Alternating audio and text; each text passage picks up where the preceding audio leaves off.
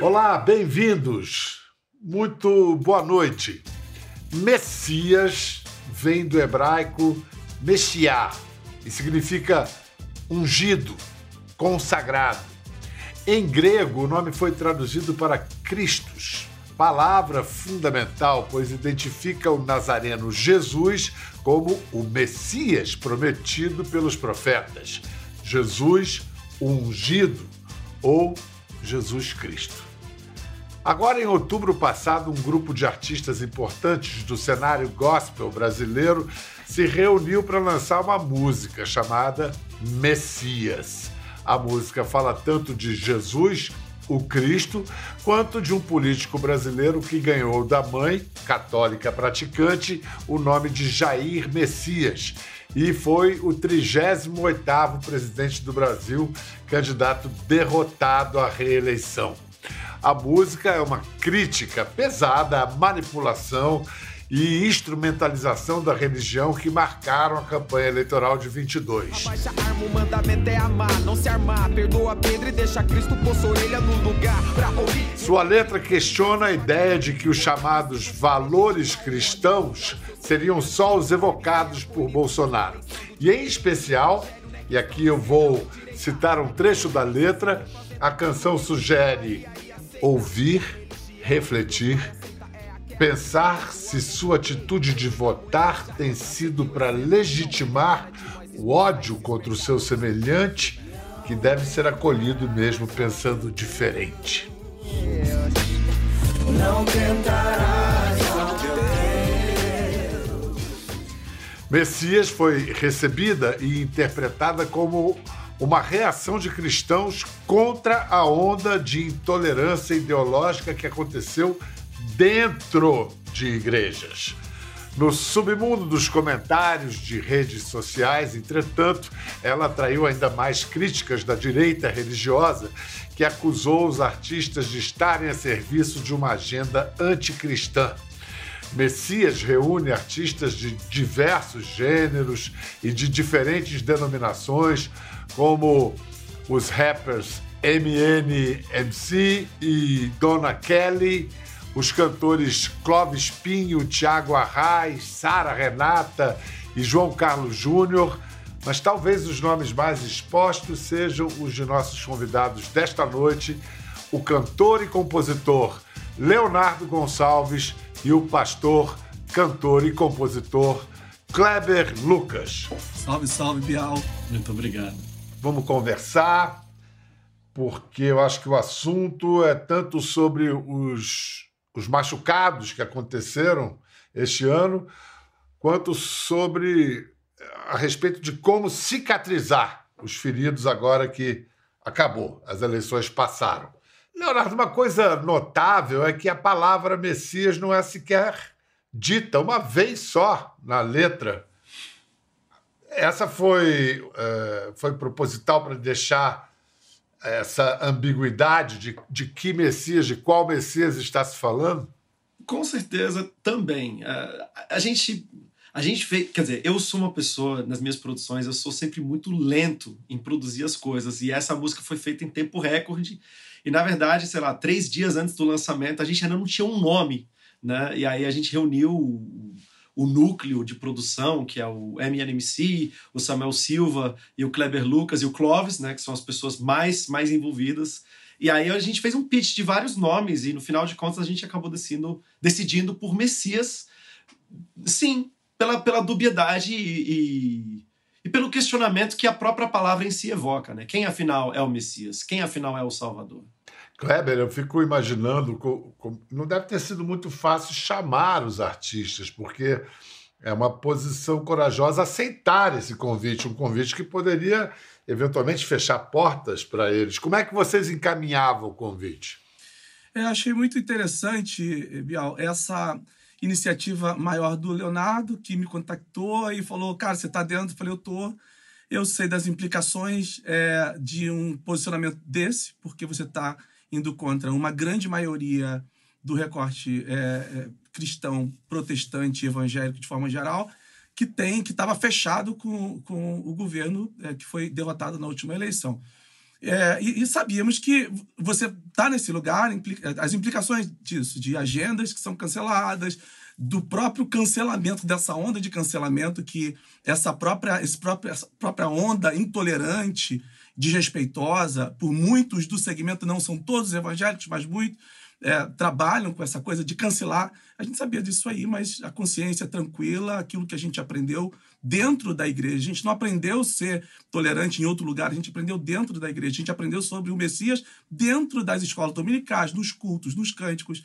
A gente não poderia estar é, tá, é, contra uma consciência do, de, de, que, é, que, é, originária da nossa caminhada. Né? É, e uma consciência profunda que se chama fé, né?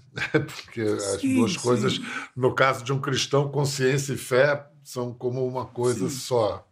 É, vamos fazer o seguinte: para o espectador que não está totalmente familiar ah, com essa uh, história, para entender sobre o que a gente está falando, vamos ver um trecho do clipe de Messias. diferente, evangelho não é questão de esquerda ou direita. É questão de pensar se tô fazendo aquilo que Cristo faria e aceita. E a religião que Deus Pai aceita é aquela que cuida do órfão, do gay, do preto, da mulher. E já que é pra seguir o exemplo, então é hora de nós expulsar esses mercadores do templo. Ao Senhor teu Deus adorarás.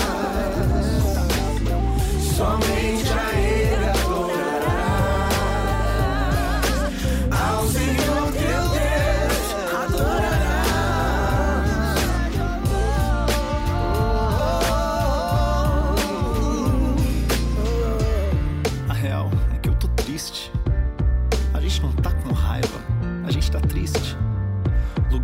tivemos experiências incríveis, pessoas com quem tivemos experiências incríveis se voltaram contra a gente, questionam nossa fé, dizem que não somos cristãos e falam da gente como se não nos conhecessem, como se já não tivéssemos partido tão juntos incontáveis vezes e por anos. E tudo isso por causa de política causa de um falso pânico moral promovido pelos donos de igreja que tiveram perdão de uma dívida de 1,4 bilhões de reais decretado pelo presidente da República, alguém, aliás, que com quase 700 mil mortos não foi capaz de uma palavra de solidariedade, um mínimo de empatia, um olhar sequer de misericórdia ou compaixão. E a gente que não é cristão,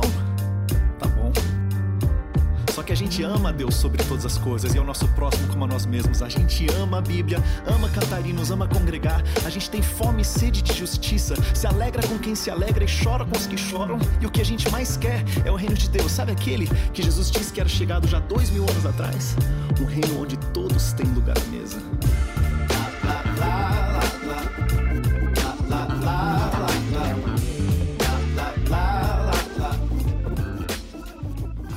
Vamos lá.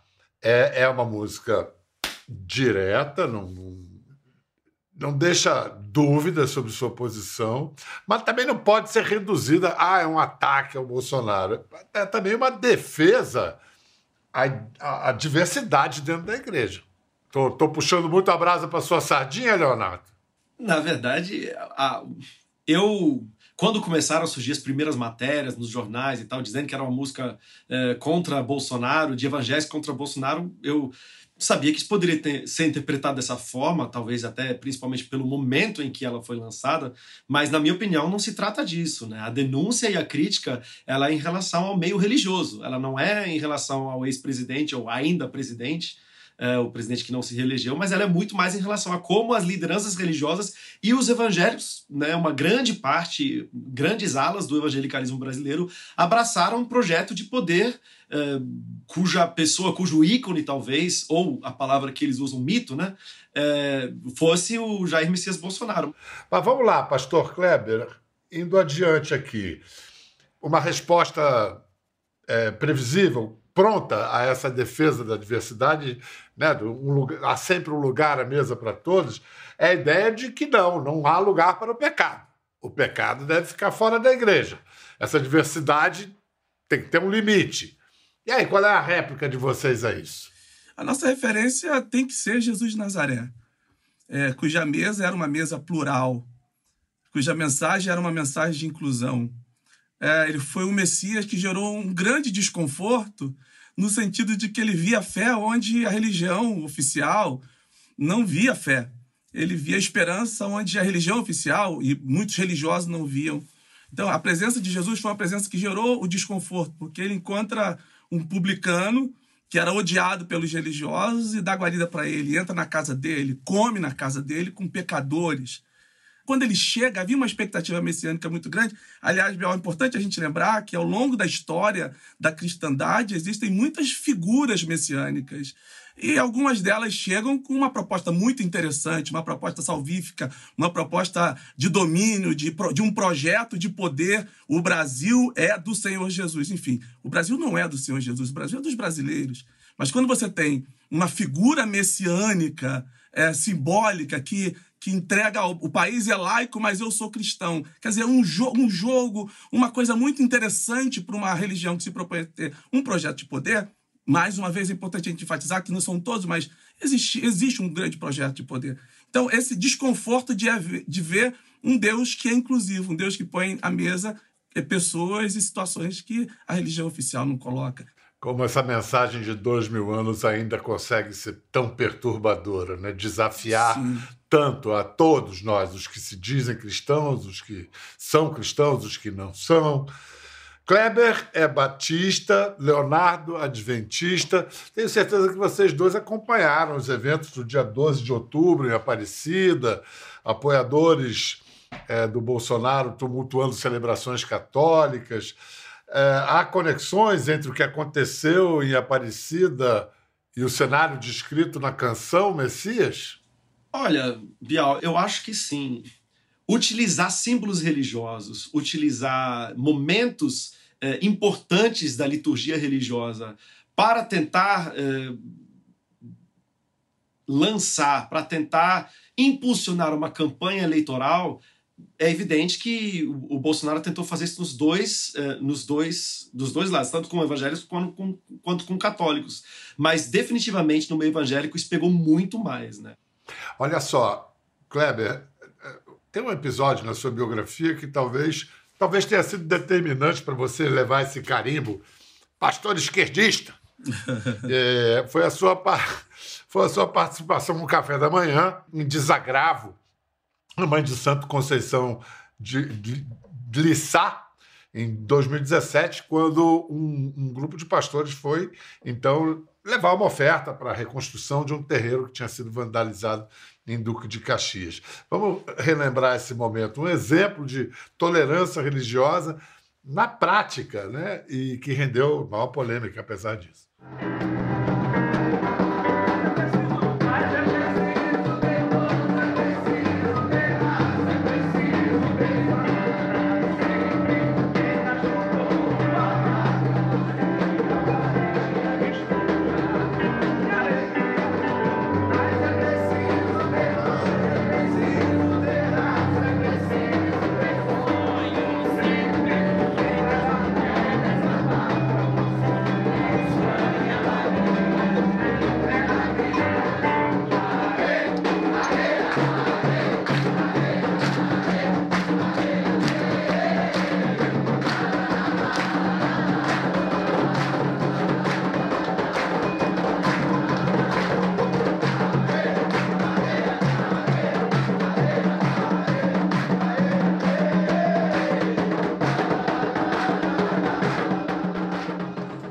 Lindo, que lindo, que lindo, que lindo. Emocionante até hoje. É, emocionante até hoje.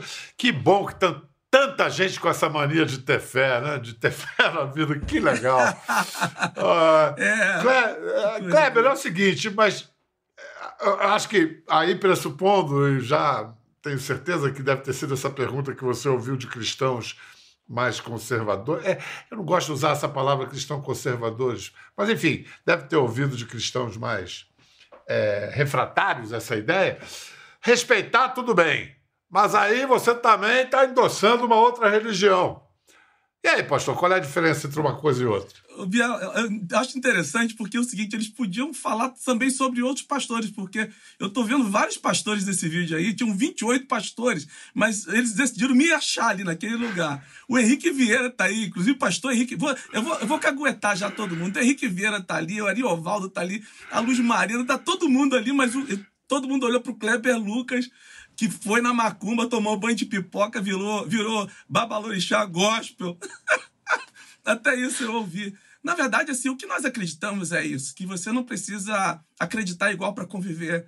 Essa é beleza do laicismo, essa é beleza do Estado democrático de direito. Quando eu tive fome na favela, e a comida chegava, eu não queria saber se ela vinha da igreja evangélica ou do terreiro do candomblé. A comida chegava e quem... eu estava conversando antes com os amigos, eu tenho uma... vários cortes na perna que eu fui criado na favela.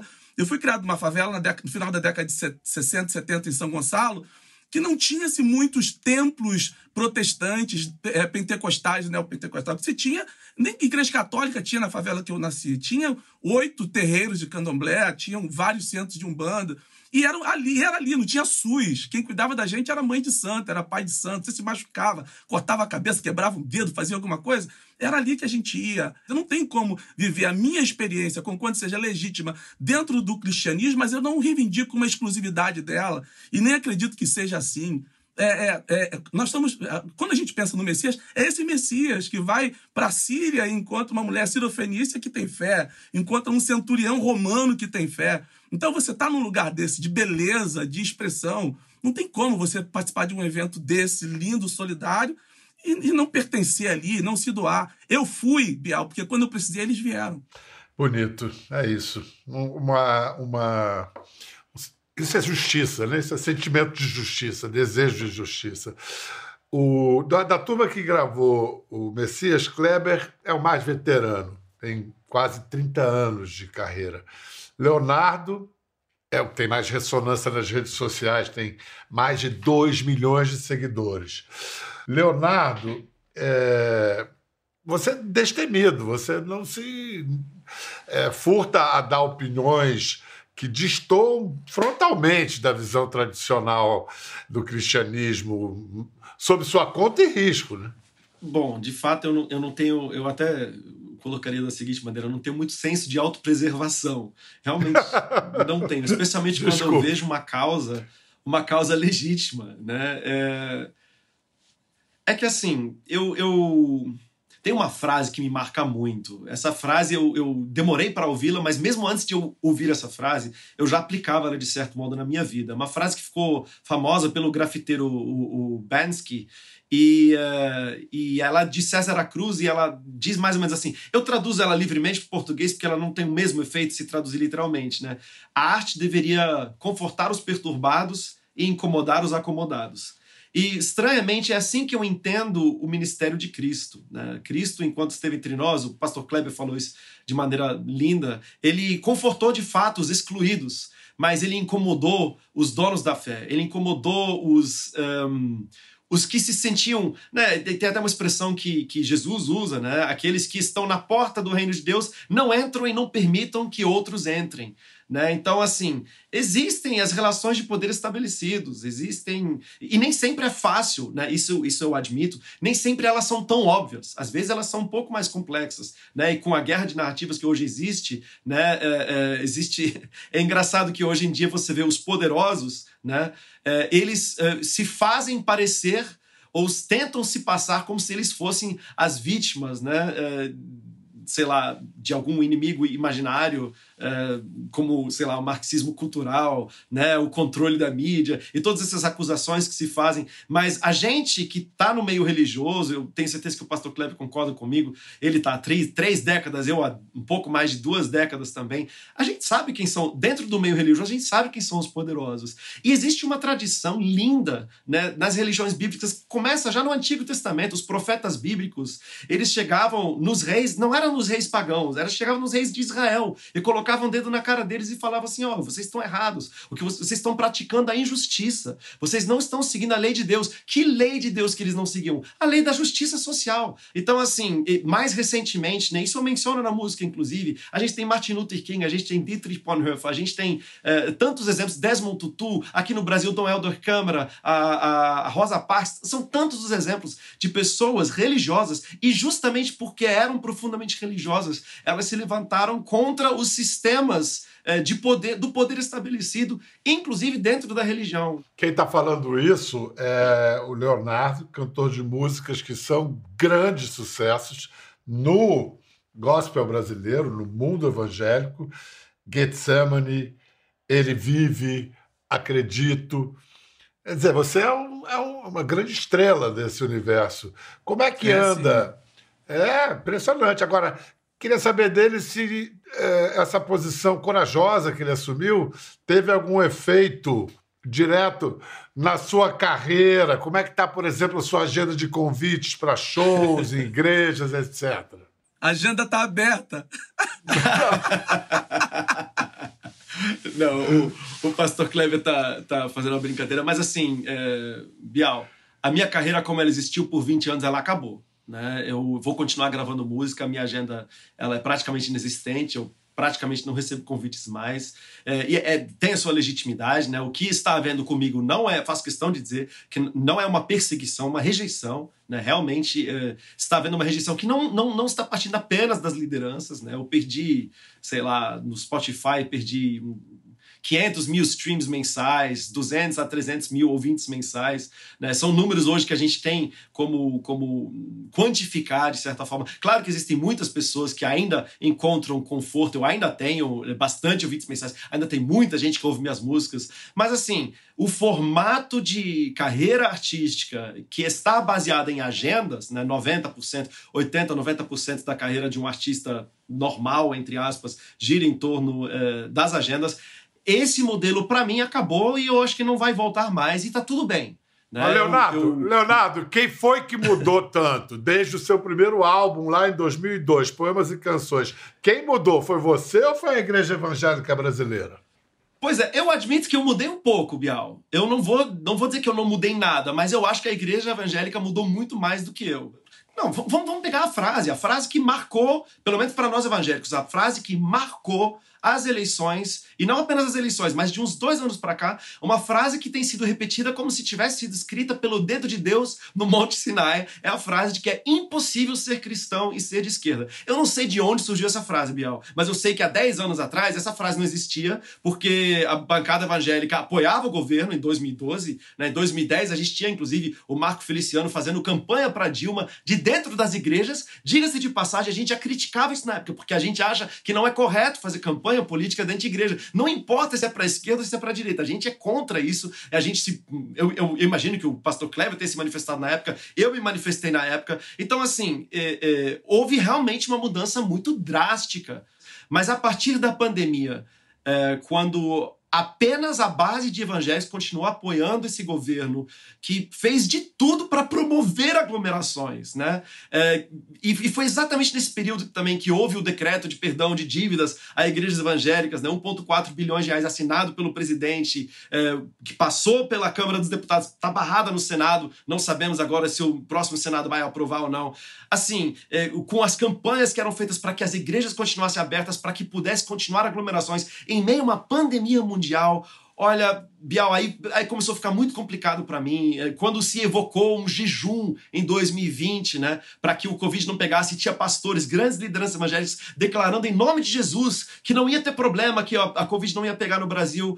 Aí eu precisei pegar minha Bíblia e fazer um vídeo e ler Isaías 58, que fala a respeito do verdadeiro jejum, que o verdadeiro jejum que Deus quer não é que você pare de comer comida um dia, que você por um dia faça a oração de manhã até a noite, não. Que o jejum que Deus deseja, que está em Isaías 58, um dos textos mais lindos da Bíblia, inclusive na minha opinião, é que é, desfaça as ataduras dos que estão em grilhões, né? que uh, repartas o teu pão com aflito, que não negues, que não uh, escondas o teu rosto do seu semelhante.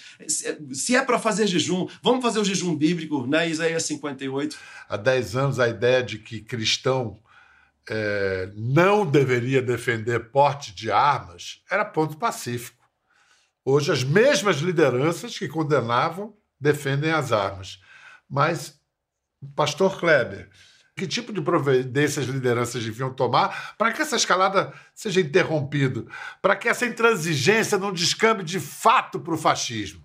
É, eu estava ouvindo o Léo e eu sou mais esperançoso, talvez, por entender, a gente conversa muito sobre isso, por entender que é, é, essa frustração né, da, de, de, liderança, de boa parte da liderança que estava acreditando nessa tomada de poder, nesse, nessa reeleição, e, e, de repente essa frustração que está instaurada e o recuo já de algumas lideranças que estão faz, tentando fazer já um caminho de volta e sinalizando, estão repensando. O fato também de saberem que não houve uma unanimidade por parte da comunidade evangélica no Brasil. 30% é um número muito razoável de, de cristãos é, que votaram no, no presidente eleito, o presidente Lula. É, é, isso está chamando a atenção um pouco também de lideranças. Eu acho que cai um pouco. A sensação que, que dava alguns momentos era de um, de um torpor. Uma coisa tão. tão uma coisa. Expressões. Eu lembro quando saiu o resultado, algumas pessoas gritando na rua, chorando, gritando dentro dos, de, de, alguns templos, abraçados com a bandeira do Brasil, dizendo que não, aceit, que não aceitavam aquela situação, porque quantas profecias foram dadas, tantas mensagens que foram dadas, tantas certezas, quantas bases bíblicas. É, um líder que fala que, olha, nós vamos saber é, quem é o Deus verdadeiro, se é o Deus da direita ou o Deus da esquerda. No dia 30 a gente vai saber quem é o. Aí, de repente, o Deus da esquerda. O que, que aconteceu? A frustração. Então, a ficha vai caindo para todo mundo. Ah, eu, eu acredito muito nessa, nessa sobriedade, nessa reflexão. Então, essas coisas estão sendo repensadas. Eu acho que os ânimos vão ser abrandados e a gente vai fazer um caminho de conciliação. Até porque essas 30%, 30 de pessoas que que votaram no presidente Lula, eles não vão sair da igreja, eles vão continuar na igreja, eles vão continuar participando da Santa Ceia, da Eucaristia, vão continuar. E a gente vai ter que aprender a conviver é, acreditando de forma diferente. E aí, para falar em unidade e união, vamos ao exemplo prático que tem esse, esse cara aí, pastor, esse tal Leonardo Gonçalves, no centro desse exemplo. No início da pandemia, a primeira-dama Michele Bolsonaro evangélica compartilhou em suas redes sociais uma música de Leonardo Gonçalves em seu Instagram. E agora, tá durante a campanha, e agora durante a campanha presidencial, o colunista, meu parceiro Anselmo Góes, revelou que o presidente eleito Lula, nas horas que ele queria relaxar durante a campanha, ouvia Leonardo Gonçalves cantando a extraordinária oração de São Francisco de Assis. É, Leonardo, eu vou, eu vou botar para a gente ouvir, antes de ir para o intervalo, o Leonardo cantando essa maravilha de oração. Para você, o que, que ela representa, Kleber? É uma oração universal, né? uma oração de, de, de confluência, de, de ideias, de possibilidades, de, de, de paz. Eu acredito que essa grande mensagem de Jesus, evangelho, é bom a gente lembrar que evangelho significa a boa notícia uma notícia de convergência, uma notícia de paz, paz na terra, os homens de boa vontade. Então, essa oração é, atribuída a São Francisco é uma, uma oração linda, faz parte também é, das orações que eu, das músicas que me trazem, trazem alento. A do Léo também. E gosto da Betânia cantando, que eu acho incrível a Maria Betânia cantando. Já chorei muitas vezes ouvindo a Maria Betânia cantando essa oração. Lindo demais. Então vamos preparar nossos lenços, porque também é de chorar a interpretação do Leonardo Gonçalves, gravada na Alemanha, numa igreja do século VIII, a igreja de Reichenau. Vamos ouvir essa oração comovente e tão necessária hoje, nesse momento e sempre. Onde houver ódio, faze que o leve o amor. Onde houver ofensa, que o leve o perdão. Onde houver discórdia, que o leve a união. Onde houver dúvida, que o leve a fé. Onde houver erro, que o leve a verdade houver desespero, que leve a esperança, onde houver tristeza, que eu leve alegria, onde houver trevas, que eu leve a luz.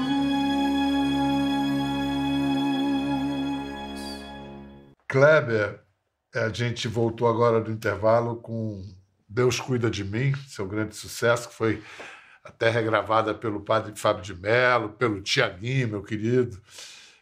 Quer dizer, você conseguiu furar a bolha do segmento gospel. Você acha que hoje os artistas cristãos eles têm mais ou têm menos reverberação do que tinham há 10 anos? Muito mais reverberação. Eu acho que está havendo um diálogo. Esse diálogo gera um desconforto dentro de um, de um certo setor, que não aceita essa relação de, de é, música cristã com música do mundo, como se houvesse uma como se a música cristã fosse extraterrestre, né? fosse de um outro planeta. Mas, é, na verdade, existe uma resistência grande por parte de pessoas que, que não aceitam o fato da gente ter essas conexões. Agora, é interessante que os músicos das orquestras do Brasil, que tocam com cantores é, famosos do Brasil assim, ao longo dos anos, foram criados dentro da igreja. Alguns deles tiveram que deixar a igreja porque a igreja não aceitava o fato dele ser um cristão tocando no mundo. Mas o salário dele vem disso, o salário do músico vem da, do trabalho, do seu ofício.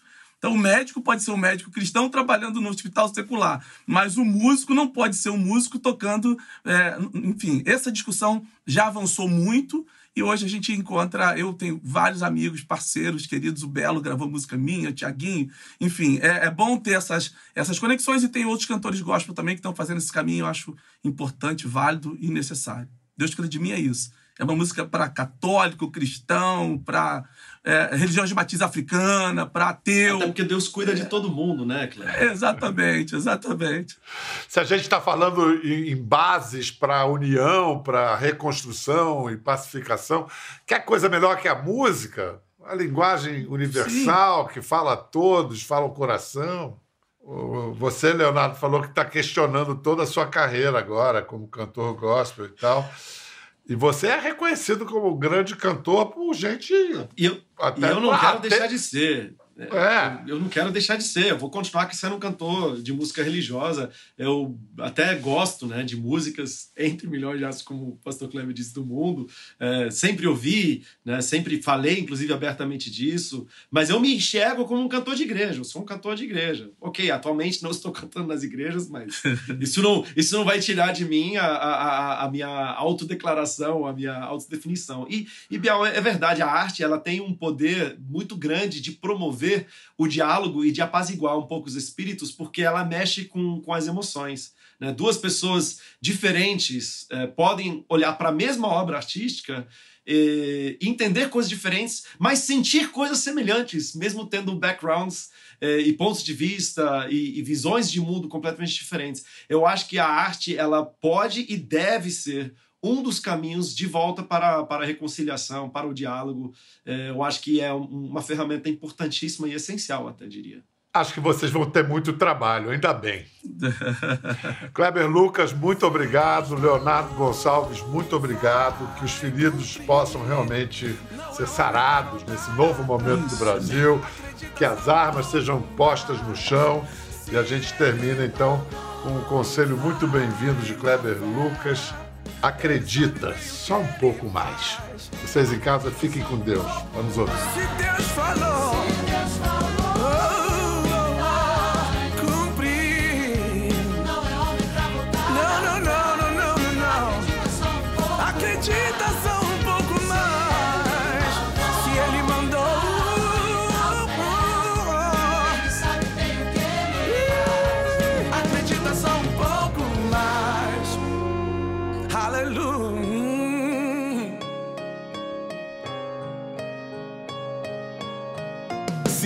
Falou vai cumprir na sua vida.